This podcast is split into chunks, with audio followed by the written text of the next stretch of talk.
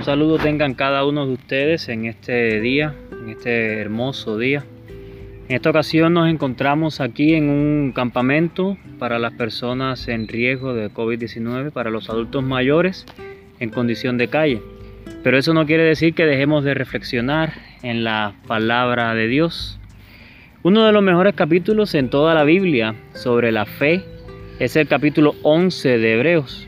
Cualquier estudio eh, profundo sobre la fe debería incluir el estudio de esta carta y ver el ejemplo que nos dieron estos hombres y mujeres de fe. Hoy, en medio de la crisis, es importante que hablemos eh, acerca de la fe, lo necesario que es la fe para la vida de los creyentes y más aún en estos momentos.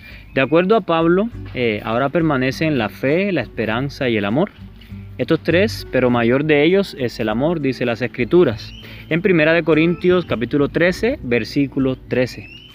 Creo definitivamente que los tres son importantes. Sin la esperanza, sin, eh, sin la esperanza de la vida eterna, no tendríamos razón por la cual vivir. Sin amor no podríamos experimentar la naturaleza de Dios en nuestras vidas. Estas dos son vitales para el cristiano, para todo aquel que dice que cree en el Hijo de Dios.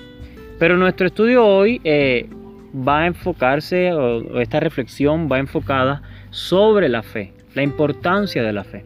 ¿Qué es la fe? Conocemos que es pues la fe la certeza de lo que se espera, la convicción de lo que no se ve.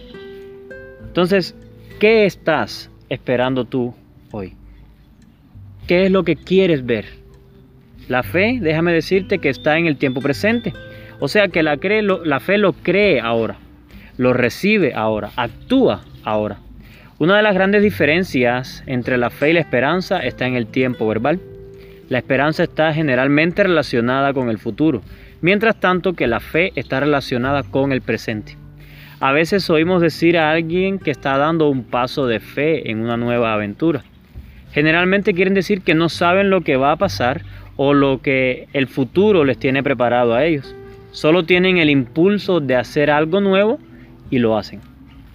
El tipo de fe definida en Hebreos no opera de esta manera.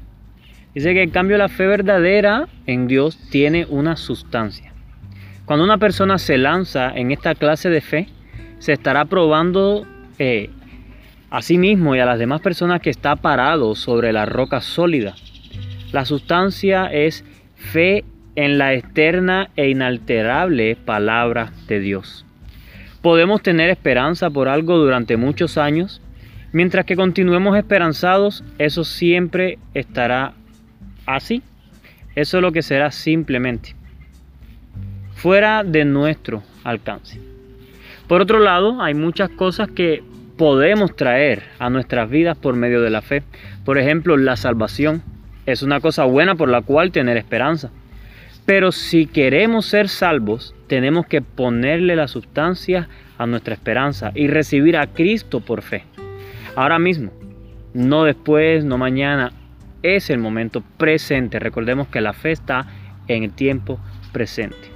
Aunque no lo veamos, aparecerse a través de las nubes o no sintamos la piel de gallina, todavía somos salvos si hemos puesto nuestra fe en Jesucristo. Aunque no haya evidencia física de nuestra fe, tenemos suficiente evidencia en la palabra de Dios.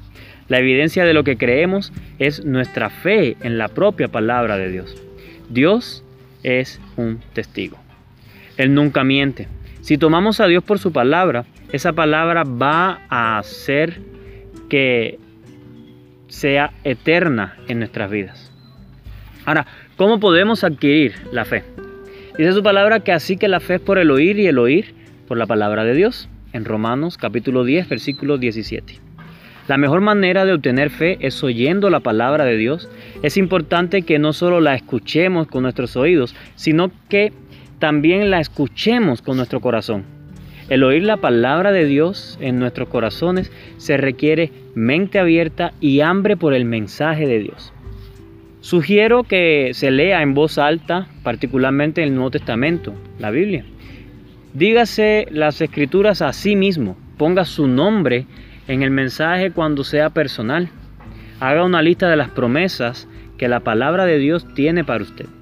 Por fe, crea, reciba y confiésela diariamente. La fe crecerá a medida que oímos continuamente la palabra de Dios. Y si piensas que tú no puedes tener fe, te digo hoy que a todos Dios nos ha dado una medida de fe a cada uno. ¿Esto a quiénes? A los que creen en Él. Conforme a la medida de fe que Dios repartió a cada uno. Eso se encuentra en Romanos capítulo 12 versículo 3. Pablo está escribiendo a los cristianos en Roma, pero también Dios nos da la fe que necesitamos para ser antes de ser cristianos, antes de comenzar a seguir esto. Dios nos da esa fe para ser salvos. Porque por gracia somos salvos por medio de la fe y esto no proviene de nosotros mismos, sino que es un regalo de Dios. Evidentemente cualquier persona que escucha la palabra de Dios y la recibe puede ejercitar la fe. Eso incluye a todos aquellos que oirán y obedecerán la palabra de Dios, salvos o en el proceso de ser salvos. La gente que no oye la palabra de Dios o que no la obedecen no tienen la clase de fe que es de Dios. La fe requiere el oír y el obedecer a su palabra. Y para que seamos librados de hombres perversos y malos, porque no es de todos la fe, dice la palabra de Dios en 2 de Tesalonicenses capítulo 3 versículo 2. Todos somos expuestos a cosas que que no son conscientes con la palabra de Dios si estas cosas controlan nuestros sentimientos y nuestros sentimientos controlan nuestra fe, podemos ser hijos de Dios y todavía estar controlados por lo que sentimos, estar controlados por las situaciones que atravesamos. Nuestra fe debe estar controlada por la palabra de Dios, no por lo que sentimos, ni por lo que aparentan las circunstancias, ni tampoco por lo que otros dicen. Su palabra dice porque andamos por fe y no por vista. Nuestros ojos, oídos, corazón y boca deberían estar a tono, en sintonía con la palabra del Dios vivo. No mirando nosotros las cosas que se ven, sino las que no se ven, pues las cosas que se ven son temporales, pero las que no se ven son eternas. Esta debe ser nuestra fe en la palabra de Dios, en las cosas que son eternas, en las cosas que no se ven. Puesto los ojos en Jesús, dice su palabra, el autor y consumador de la fe el cual por el gozo puesto delante de él sufrió la cruz, menospreciando el oprobio, y se sentó a la diestra del trono de Dios. Eso se encuentra en Hebreos capítulo 12, versículo 2. Si tú crees esto, recibe hoy como tu Señor y Salvador al Señor Jesucristo. Hoy es un buen momento para empezar a poner en práctica la fe. En este momento de crisis, en este momento de pandemia, en este momento donde más tiene que ser eh, puesta por obras nuestra fe en Jesús, hoy es un buen momento para comenzar a tener fe en Él. Hoy es un buen momento para los hijos de Dios afirmar la fe en Jesucristo, porque en medio de esta situación Él tiene el control. Así que no te olvides, Él está obrando a tu favor. Así que ten fe en Él. Dios te bendiga.